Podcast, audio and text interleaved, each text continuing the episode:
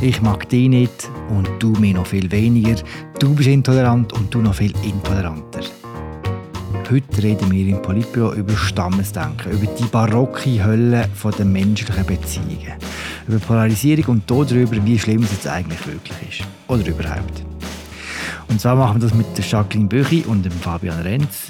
Sie stehen jetzt beide hier bei mir im Studio für eine neue Ausgabe vom Politbüro im Politik-Podcast vom Tagesanzeiger. Mein Name ist Philipp Loser und ich hoffe, ihr habt alle einen richtig guten Sommer gehabt oder immer noch. Hallo zusammen. Hi Philipp. Hallo miteinander.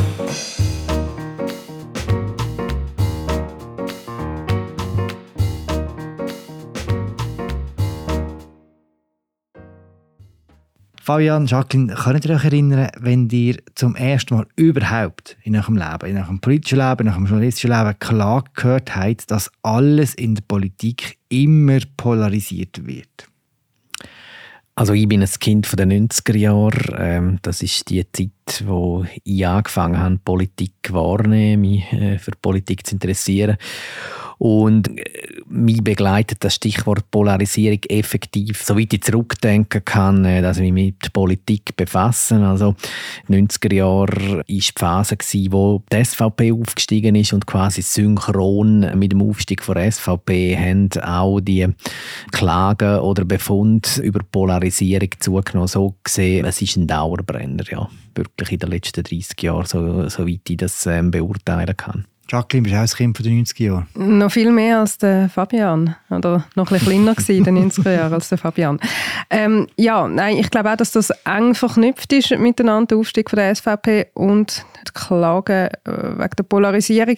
Ich finde aber schon, dass auch in den letzten, was sagen wir, fünf, sechs, sieben Jahren vielleicht noch ein bisschen eine andere Qualität bekommen hat, die Debatte. So im Zug von der Trump-Wahl in den USA und vom Brexit hat man plötzlich wie so ein bisschen noch ein anders darüber angefangen zu reden oder vielleicht, man müsste dann nachher auch sehr genau die verschiedenen Begrifflichkeiten vielleicht auseinanderhalten, aber so von dieser Art von Polarisierung, wo man sagt, da sind zwei Blöcke, die fast nichts mehr miteinander zu tun haben. Es hat dort ein Buch gegeben von so einem britischen Journalist, der gesagt hat, es gibt da die Somewheres, also Leute, die Neimet regional ganz fest verankert sind und, und nicht so gut ausgebildet sind und anywhere so eigentlich überall können arbeiten und besser ausgebildet sind und dass es wie so zwei Blöcke gäbe, die fast nichts mehr miteinander zu tun haben. Und ich habe das Gefühl, das ist eine Debatte, die langsam ein bisschen auf die Schweiz überschwappt, auch wenn man dann darüber reden das stimmt so wahrscheinlich dann nicht. Aber ich würde darum sagen, eben, die Polarisierungsdiskussion hat darum nochmal ein eine neue Dimension bekommen in den letzten Jahren. Sieht man das jetzt schon aktuell bei dem Wahlkampf, den wir jetzt den Anfang ein erleben? Äh, ich sehe vom Wahlkampf eigentlich noch fast nichts. Von dem her ist es äh, vielleicht fast noch ein bisschen früh, um die Frage zu beantworten. Vielleicht noch zu etwas, was du gesagt hast, Jacqueline. Es schwappt äh, auf die Schweiz über aus äh, den USA. Ich würde es ein bisschen modifizieren. Ich würde sagen, es schwappt auf Europa über und auf die Schweiz eigentlich noch fast am wenigsten. Aber man sieht es in umliegenden Ländern, äh, finde ich sehr gut. Also ähm, da setzen sich langsam so ein bisschen amerikanische Muster fest. In der Schweiz, äh, finde ich, sieht man so bei einzelnen Exponenten, die versuchen, das amerikanische Diskursmuster da zu etablieren. Ähm, bis jetzt noch so mit noch nicht so durchschlagendem Erfolg, was aber auch sicher viel mit unserem speziellen Politsystem zu tun hat, das sich doch äh, recht unterscheidet von den Systemen in anderen anderen Ländern. Ja, und der, der, Wahlkampf ist sicher jetzt noch nicht so heiß, aber so die Sachen, die du ansprichst, so der Versuch, den Diskurs zu importieren, das haben wir schon Anfangs Jahr gesehen, wo die SVP angekündigt hat, sie macht jetzt ihren Wahlkampf gegen Woke, wie heißt es, Gaga, Gender Gaga und Woke-Wahnsinn. So, genau. Und ich finde das also schon noch beachtlich. Jetzt beim letzten Wahlbarometer haben wir gesehen, das ist irgendwie für die Leute, jetzt weiss ich es nicht mehr, das zweite oder das dritte brennendste Thema aktuell, äh, die Woke-Debatte. Und wie das so von 0 auf 100 gegangen ist, bei, bei einem Thema, wo du jetzt kannst sagen, ja, man hat noch zwei, drei objektiv gesehen drängendere Themen und Probleme, wo, wo die Welt gerade beschäftigt. Und gleich sich jetzt in dieser Frage äh, sich schon äh, zum Teil so ein bisschen zwei Gruppierungen herausbilden, die einander recht findlich gegenüberstehen. Das hat man gesehen bei dem Gender Tag in Stäfa, ich will jetzt nicht nochmal alles aufrollen, aber einfach, wo man sieht, was dort für ein Freund-Find-Schema schon rum ist, wo man sagt, du benutzt den Genderstern, bist also sicher nicht ganz richtig im Kopf oder umgekehrt und was da für Feindseligkeiten rum sind. Also ich finde schon, dass man das bei gewissen Themen auch in der Schweiz spürt und ja, dass man da noch darüber reden können. Wo wir das letzte Mal richtig gut gespürt haben, ist äh, vor ein eineinhalb Wochen, wo die Sonntagszeitung eine Studie veröffentlicht hat oder über eine Studie geschrieben hat, die genau das Phänomen beschreibt. Und das hat nachher einen ziemlichen Aufruhr gegeben. Können Sie mir zuerst sagen, was ist das für eine Studie gewesen, was hat es in der Sonntagszeitung darüber geheißen und was ist die Kontroverse nachher gewesen? Ich versuche es mal. Also das ist ein Artikel mit dem Titel «Links urban gebildet und intolerant». Natürlich sind dann eben die Wogen recht aufgegangen. Also der Artikel hat sich auf eine Studie gestützt vom Mercator Forum in Deutschland. Das ist das Forschungszentrum von der Technischen Universität Dresden, wo zumindest teilweise oder ganz, bin nicht sicher, von einer Stiftung gefördert wird. Und die Studie hat für zehn verschiedene Länder gemessen, wie sich die Befragten in verschiedenen Sachfragen positionieren, also Migration, Krieg in der Ukraine, Covid-19, also Klimawandel, so Sachen, wie sie sich positionieren und vor allem, wie sie Leute beurteilen, die in diesen Fragen eine andere Haltung haben. Also wenn ich finde, es gibt zu viele Zuwanderer in diesem Land, was denke ich dann über Menschen, die das nicht finden. Mhm. Und so hat man eigentlich ein Maß gemessen für die sogenannte affektive Polarisierung. Das heißt, wie stark, dass man eben Menschen ablehnt, die Sachen anders sehen. Genau, und dort in dieser Studie ist unter anderem herausgekommen, dass die Linke über alle Länder im Schnitt stärker affektiv polarisiert ist. Sie hat auch gezeigt, dass Personen in Großstädten und Leute mit, mit höherer Bildung im Schnitt stärker polarisiert sind. Da kann man jetzt ganz viele Einschränkungen machen. Also vielleicht wichtig, die Schweiz ist nicht unter den Ländern gewesen, die untersucht worden sind. Auch sehr wichtig, äh, und wahrscheinlich in dieser Debatte vielleicht äh, dann das Wichtigste zum noch ausbeindeln. Es ist nicht so, als, als wären die Rechten natürlich nicht polarisiert. Es gibt auch Länder wie Deutschland und gerade bei der Migrationsthematik wo rechte Wählerinnen und Wähler die Gegenseite stärker ablehnen. Das sind alles Sachen, die nachher im Nachgang sehr, sehr hitzig diskutiert worden sind.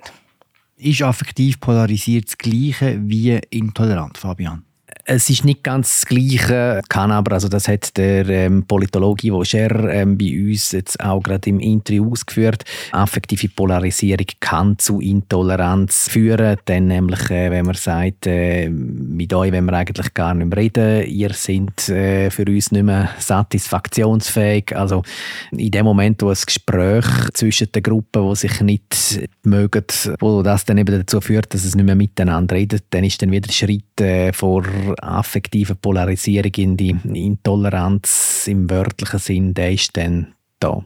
Mhm. Ja, ich glaube auch, das ist eine Übersetzung, wo, äh, wenn man sagt, affektive Polarisierung ist gleich wie Intoleranz, ist sicher nicht etwas, was du eins zu eins kannst übersetzen aber wenn man das ein bisschen versucht auszudeutschen, was heißt das, wenn man eine Gruppe negativ bewertet, wo eine andere Meinung hat als man selber, dann kommt man schon mal schnell auf, auf das Wort. Also mir kommt jetzt so wenn man einen einzelnen Begriff sucht, der im Alltagsgebrauch so ein bisschen äh, präsenter ist, kommt ich glaube auch noch schnell auf den was halt wichtig ist oder was, was im Nachgang auch diskutiert wurde, ist, ist dass es natürlich ganz andere, wenn man jetzt nur über Intoleranz reden dann gibt es noch andere Sachen, die man messen könnte, die die Studie jetzt explizit nicht gemessen hat. Also wie stehe ich zu Leuten, die eine andere Hautfarbe haben, eine andere Religion und so. Zudem gibt es natürlich auch Untersuchungen und dort sind wenig überraschende dann nicht die Linken die, die, die am intolerantesten sind. Aber das ist jetzt nicht das, wo die Studie darum gegangen ist. Aber das ist einfach so, wenn man über diese Begrifflichkeit redet, dann, dann kommen dann sehr schnell auch diese Diskussionen auf. Aber das ufert jetzt ein bisschen aus, wenn man, wenn man gehen. Ich habe eine Verständnisfrage. Bei diesen Themen, die bei dieser Studie abgefragt wurden, sind ja Sachen dabei, wie zum Beispiel der Klimawandel, wo ja auch zwischen rechts und links hart debattiert wird, aber wo man wie auch eine Art wissenschaftliche Unterscheidung hat und nicht nur einfach eine Meinungsunterscheidung. Und wo dann ja eine gewisse Intoleranz von links durchaus verständlich wäre, wenn es darum geht, ich lehne deine Ablehnung vom Klimawandel ab, weil es auf der Wissenschaft meine Seite steht. Weißt du, was ich meine?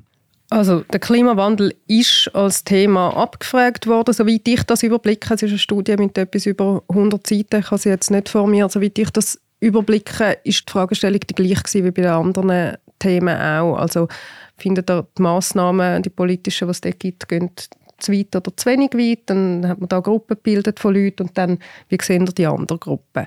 Man hat dann schon noch weitere Fragen gestellt, inwiefern kann das, kann das ähm, Gesellschaft spalten und so.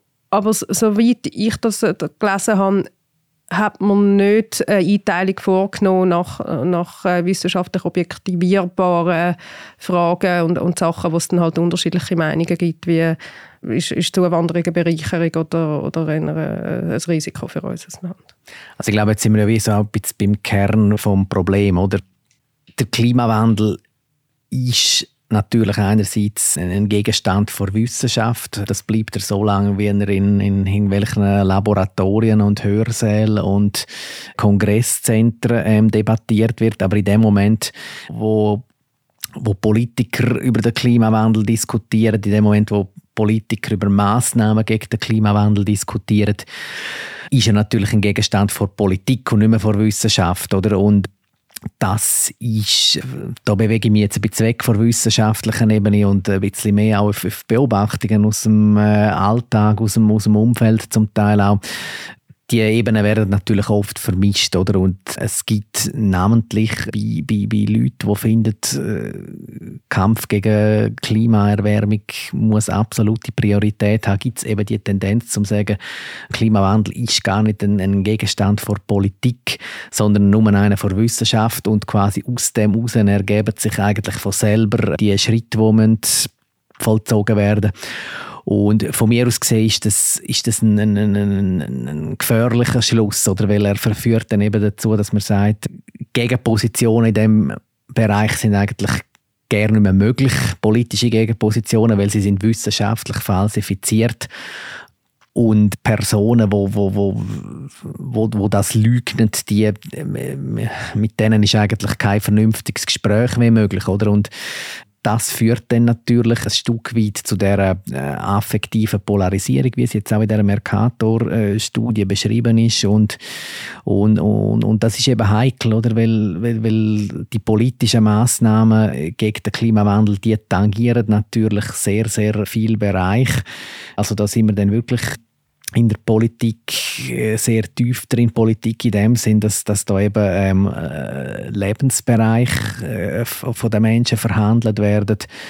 Darum denke ich, ähm, berührt da die Mercator-Studien durchaus einen, einen wunden Punkt und darum hat auch die Medienberichterstattung über die Studie eben so, so hohe Wellen geworfen, weil, weil, weil, weil ähm, da sehr viele Leute natürlich ähm, ein Stück weit herausgefordert werden in ihrem Weltbild.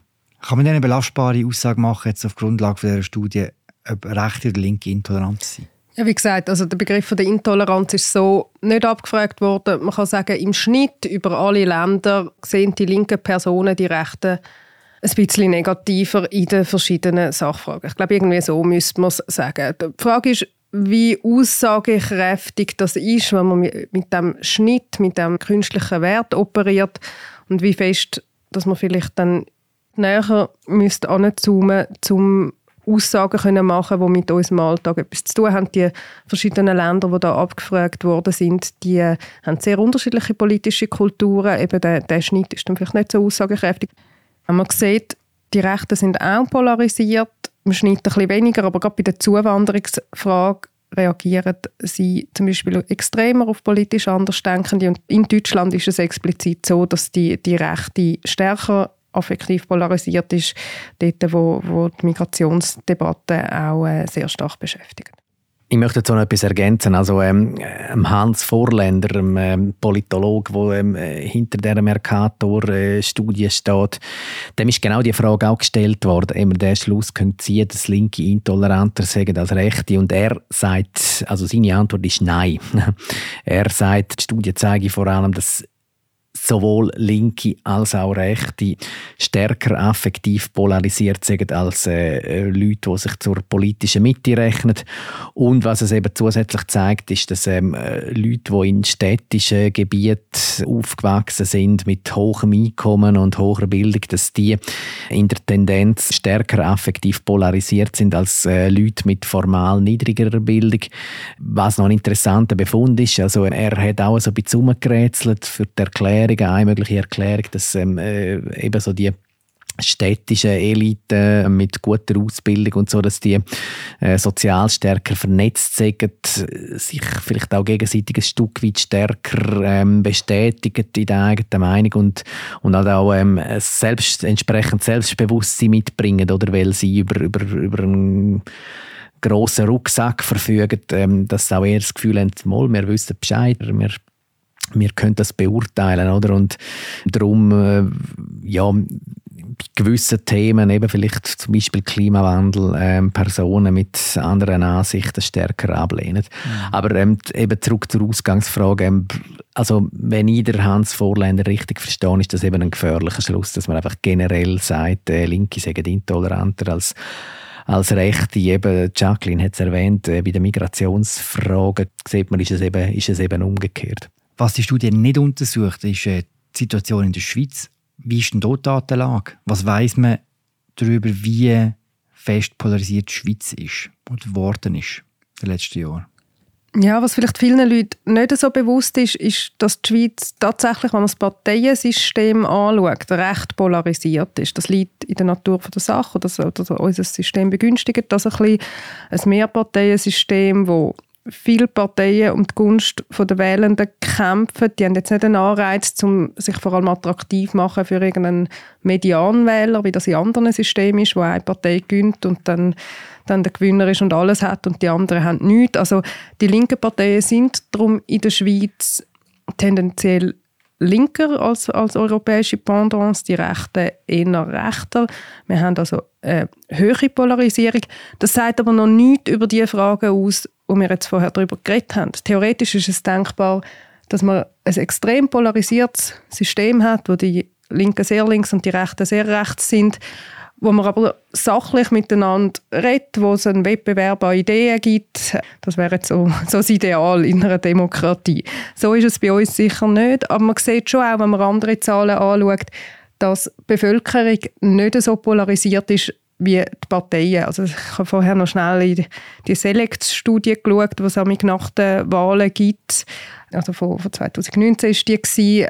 Und da sieht man also, dass die Wählenden von praktisch allen Parteien sich im Schnitt weniger extrem positionieren als die, Partei, als die, die Kandidierenden. Hm. Also die SVP-Kandidaten für den Nationalrat sind im Schnitt viel rechter als die SVP-Wähler. Das stimmt für fast alle Parteien. Bei der Linken ist, ist der Unterschied ein bisschen weniger groß, aber ich finde das auch noch relevant, dass man das erwähnt. Ja, womit wir jetzt wieder bei der SVP wären, oder? Ich glaube halt, äh, der Prozess, wo man jetzt als Polarisierung beschreibt, der hat bei uns schon vor relativ langer Zeit so eingesetzt, stattgefunden.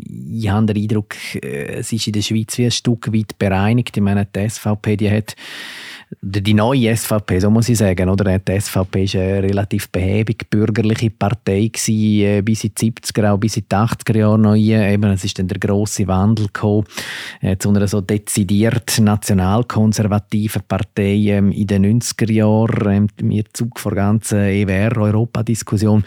Und jetzt ist ein Stück weit der Prozess wie bereinigt. Also die neue nationalkonservative SVP, die hat ihren Platz gefunden äh, im Schweizer Parteiensystem und in anderen Ländern ist da gerade sehr, sehr viel in, im Umbruch. Also da hat man die Rechtsparteien, die jetzt erst in den letzten Jahren so richtig Aufwind gekriegt haben. Die alten bürgerlich-konservativen Parteien, die jetzt erst in den letzten Jahren so richtig unter Druck gekommen sind. Eben auch das vollzieht sich in der Schweiz ja schon länger, so die Krise von der, von der politischen Mitte. Und dann ist natürlich die ganze Trump-Geschichte in, in den USA. Darum glaube ich, ist das im Moment supranational ein äh, Thema, das ganz stark beschäftigt.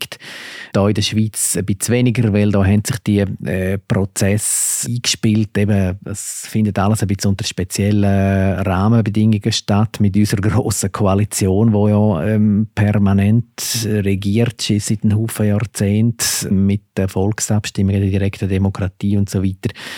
Ja, äh, ich muss sagen, ich weiß nicht, wie es euch geht. Ich nehme die Polarisierungsdiskussion grosso modo relativ entspannt war. Was so ein bisschen neu reingekommen ist, ist also, ähm, der sehr kulturkämpferische Ton, äh, sich seit einiger Zeit so um, um, um Themen wie Gleichstellung und Genderstern und äh, Transidentitäten und weiß ich was alles dreht. Das ist so ein bisschen eine neue Komponente, wo, wo, wo jetzt vielleicht auch noch mal ein bisschen für eine Verschärfung von dem Prozess sorgt in der Schweiz. Mhm. Ich glaube auch, das ist der große Unterschied oder das Neue, was wir im Moment sehen, dass lang die politische Debatte sich mehr um, um wirtschaftspolitische Fragen vielleicht gedreht haben, die ein bisschen weniger näher dran sind, auch am, am Leben der Leute. Und dass jetzt in den letzten Jahren sehr stark gesellschaftspolitische Fragen ins Zentrum gerückt sind. Eben, du hast, hast ein paar Beispiele genannt. Und wenn es dann um so Fragen geht, eben wie gendergerechte Sprache, das ist sehr nah am Alltag der Leute. Dann ist man sehr schnell bei diesen Aussagen, ich darf ja nichts mehr sagen oder, oder ja, also, es gibt, gibt von beiden Seiten so, so Ausdrücke.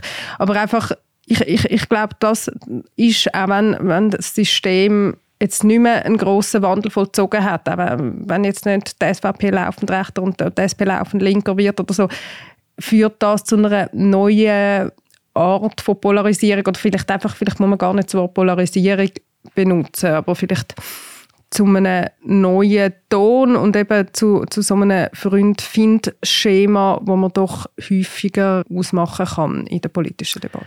Es gibt übrigens einen ganz grossen Aspekt, den ich jetzt in diesen Studien, die da in den letzten Tagen umgereicht worden sind, nie befriedigend behandelt gefunden habe. Und das ist halt die Rolle vom Internet. Oder das, äh, ist für mich äh, wahrscheinlich jetzt, wenn ich müsste mal eine These in den Raum stellen, was wir in dieser Sendung zwischen ihnen ja gerne machen, dann ähm, ist es für mich eigentlich so äh, der Killer-Faktor, wo sehr, sehr vieles einfach erklärt. Oder? Also, Teufel Internet. Ja.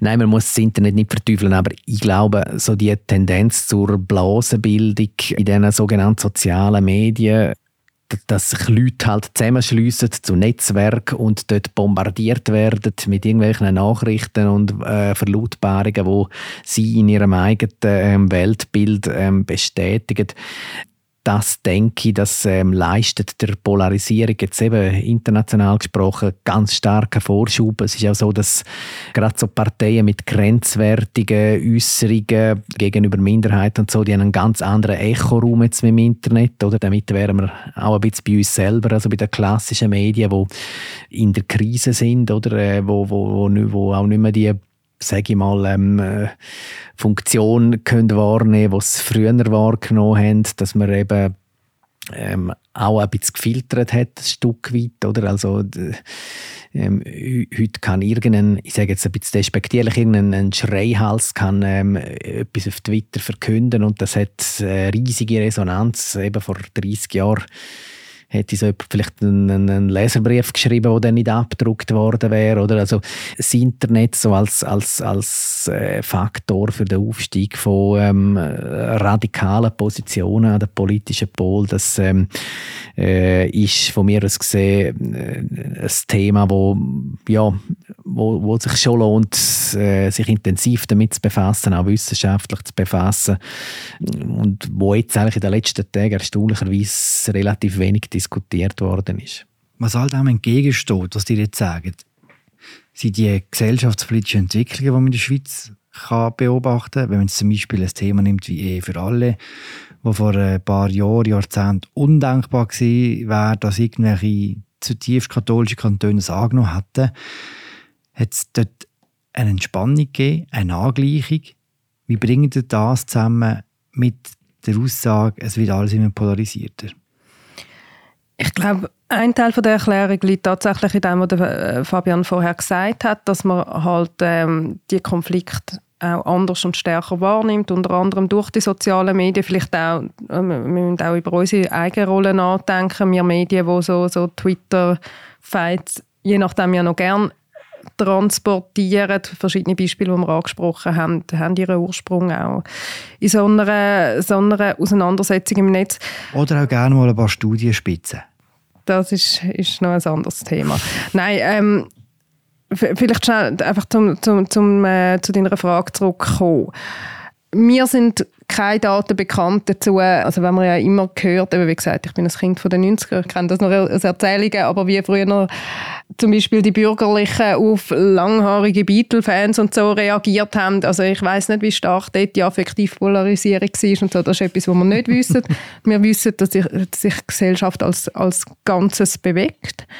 Es gibt auch einen deutschen Soziologen, der da äh, gerade in dieser Polarisierungsdebatte recht fest zu Zurückhaltung mahnt und das auch mit, mit Daten unterleitet. Er sagt, empirisch sieht man eigentlich nicht, dass es eine immer krassere Spaltung in zwei Gruppen gibt. Die Gesellschaft bewegt sich als Ganzes in eine Richtung. Die Rechten bewegen sich ebenso wie die Linken, vielleicht nicht immer im gleichen Tempo.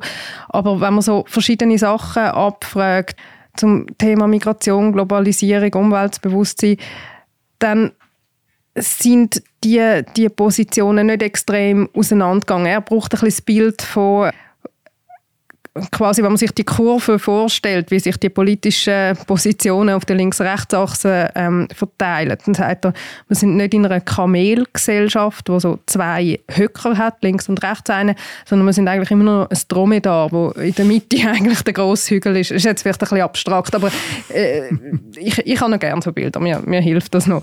Aber einfach, dass man, dass man sich das auch überlegt. Und es gibt ja tatsächlich im politischen Alltag immer wieder Beispiele, wo man merkt, eben gerade bei Corona oder wo auch immer, da wird wahnsinnig hässig diskutiert. Es gibt jetzt sicher auch Spaltungen, die problematisch sind, aber schlussendlich, wenn dann abgestimmt wird, dann haben jetzt dreimal irgendwie gut 60 Prozent dann dem Zeug zugestimmt und dort ist an der Ränder ist, ist teilweise viel Hass rum, aber es gibt immer noch eine Art gesellschaftliche Mitte, wo, wo dort Konsens findet. Also du hast es angesprochen, wenn man ähm, mal einfach schaut, was im gesellschaftspolitischen ähm, Bereich über die letzten Jahrzehnte gegangen ist, muss man sagen, es, also jetzt mal, wenn man den Zeitraum von den frühen 70er Jahren bis zur Gegenwart nimmt, dann ist es eine sehr grosse ähm, Liberalisierungswelle, die da am tun ist. Oder also angefangen beim Frauenstimmrecht bis jetzt äh, in den letzten Jahren Ehe für alle.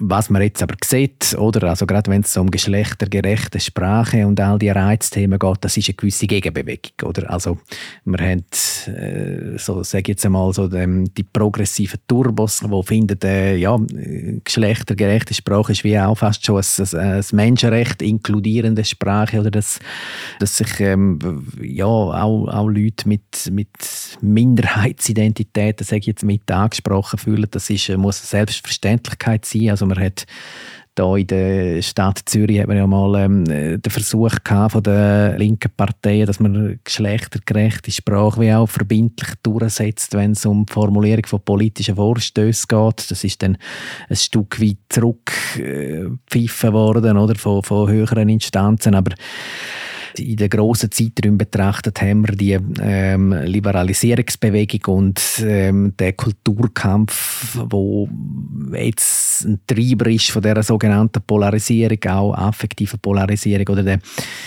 der ist ein, Stück weit Ausdruck von einer, von einer Gegenbewegung, oder, wo, wie sagt, so homosexuelle Nähe okay, aber ähm, das und das geht jetzt zu weit, das ist dann nur noch Gaga und so. Also insgesamt äh, sind die progressiven Kräfte, haben die eigentlich einen riesen Siegeszug hinter sich. Ja, und äh, ich finde es noch spannend zu beobachten, wie, wie sich jetzt da so ein bisschen eine neue Kulturkampffront aufzieht. Ein Kulturkampf, wo eben im 19. Jahrhundert ist das noch ein Begriff für den Widerstreit von Protestanten und Katholiken, wo jetzt heute eigentlich fast nie mehr noch eine maßgebliche Rolle spielt. Was du sagst, ist mir extrem deutlich und bewusst geworden vor den Wahlen 2015. Ich hätte jetzt ein Podium organisieren wo es um verschiedene Fragestellungen gegangen ist, wo verschiedene Politikerpaarungen hätten miteinander reden Und dann haben wir eins gehabt, eben so zu der gesellschaftlichen Dimension. Es ist um Fragen wie Ehe für alle gegangen, wo man gerne mit junge Politikerinnen und Politiker besetzt hätten.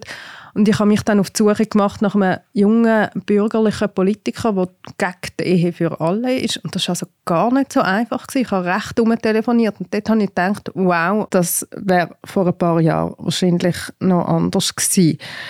Und um vielleicht nochmal so, so, so ein bisschen versöhnliche Töne anstimmen. Also in der Schweiz eben haben wir auch sonst vielleicht noch ein paar Sachen, die uns unterscheiden von anderen Ländern.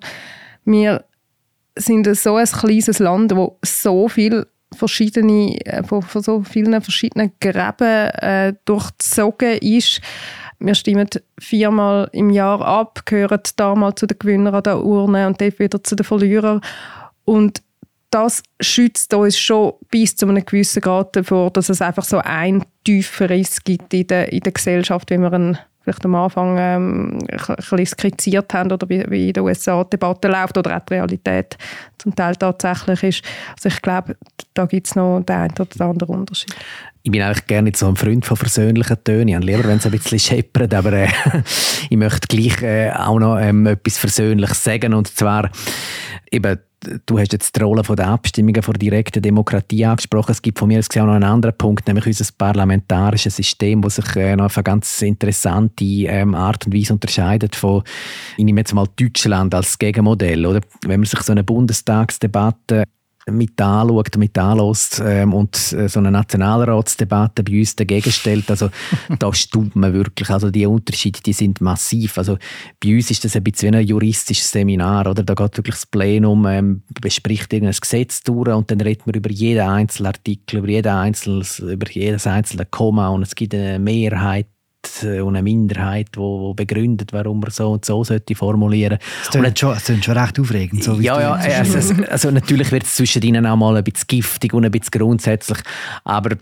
ähm, man redet wahnsinnig viel über Details und das hat eben, finde ich, sein Gute, weil man redet dann halt wirklich über, über, über ganz konkrete Fragen, die maßgeblich sind für das Leben der Leute im Land, die maßgeblich sind darüber, wie ein Gesetz dann eben Einfluss nimmt auf, auf, auf den Gang der Dinge. Und in Deutschland, dort werden ja Gesetze wie vorfabriziert in anderen Gremien und in der Bundestagsdebatte geht es immer ums große Ganze. Also da geht es um Weltbilder, da geht's, also ähm, da prallen immer grundsätzliche Ansichten zur Migration, zur Klimakrise aufeinander. Also es, es, es sind wie permanent sind so Galaxien, die miteinander ähm, äh, kollidieren. Und ähm, mein Eindruck ist, dass erschwert eine sachliche politische Debatte und vor allem eben auch in der Außenwirkung. Also natürlich hat man dann auch kleinere Gremien, Ausschüsse, Kommissionen, wo, wo dann sachlicher diskutiert werden muss. Aber was die Bevölkerung von, von politischen Debatten wahrnimmt, ist eigentlich permanent Kampf der Zivilisationen. Und ich muss sagen, ähm, ich habe wirklich Freude an unserem langweiligen politischen System, wo, wo, wo eben nie so die Krawallstimmung ähm, in der Öffentlichkeit erzeugt. Zusammen mit der direkten Demokratie, finde ich, haben wir da eine Rahmenbedingung, wo, ja, wo es eben erlaubt, die äh, vergleichsweise starke Polarisierung abzufedern. Also es vertreibt das da eigentlich. Ähm, und bei uns äh, trinken auch, ähm, ja, jetzt, jetzt Sag es nicht. Nein, ich sage es jetzt nicht. Ich sage es jetzt nicht, weil es, es, es ist ein bisschen ein abdroschtes ähm, äh, Bild. Sagen wir es mal so. Also bei uns äh, spielen so könnte, wie soll ich sagen, so Mensch, positive menschliche Affekte können auch noch über Parteigrenzen aus einen Effekt haben und das finde ich eigentlich eine gute Sache. Also ich glaube, wir fahren nicht so schlecht mit unserem System. Aber ich entschuldige mich jetzt für den bisschen pastorale äh, Das ist jetzt nicht persönlich, das ist fast schon pathetisch. genau, Sie gehen jetzt zusammen Weisse trinken und hören dazu den Schweizer Psalm. Jacqueline, willst du auch noch etwas? Nein, das sage ich, sage ich gar nicht. Recht hat Auf dieser persönlichen Note hören wir das Politbüro auf wir hören auf mit einem Hinweis, und zwar unsere beiden Kolleginnen und Kollegen, die jetzt nicht da sind, Raffaella Beer und Markus Häfliger, die sitzen jetzt wahrscheinlich irgendwo in einem Kämmerchen und bereiten akribisch ihr grosses Wahlpodium vor, das sie am 3. September im Kaufleute in Zürich abhalten. Sie beide werden dort auf der Bühne sein, und zwar mit den Parteichefs von der Schweiz, sie sind alles nur Männer. Gerhard Pfister ist dort, Cedric Wermuth, der Thierry Burkhardt, der Thomas Aschi als Fraktionschef, der Jürg Grossen, habe ich vergessen, und der Balthasar Glättli. Wer das will, zuhören dem empfehle ich schwer ein Billett äh, sich zu sichern. 3. September kaufen in Zürich Raphael Birrer, Markus Häfliger. Wir hören uns in zwei Wochen wieder mit einer neuen Folge vom Politbüro. Danke fürs Mitschwätzen, Jacqueline Büchi und Fabian Renz. Bis bald. Ciao zusammen. Ciao zusammen. Ciao miteinander.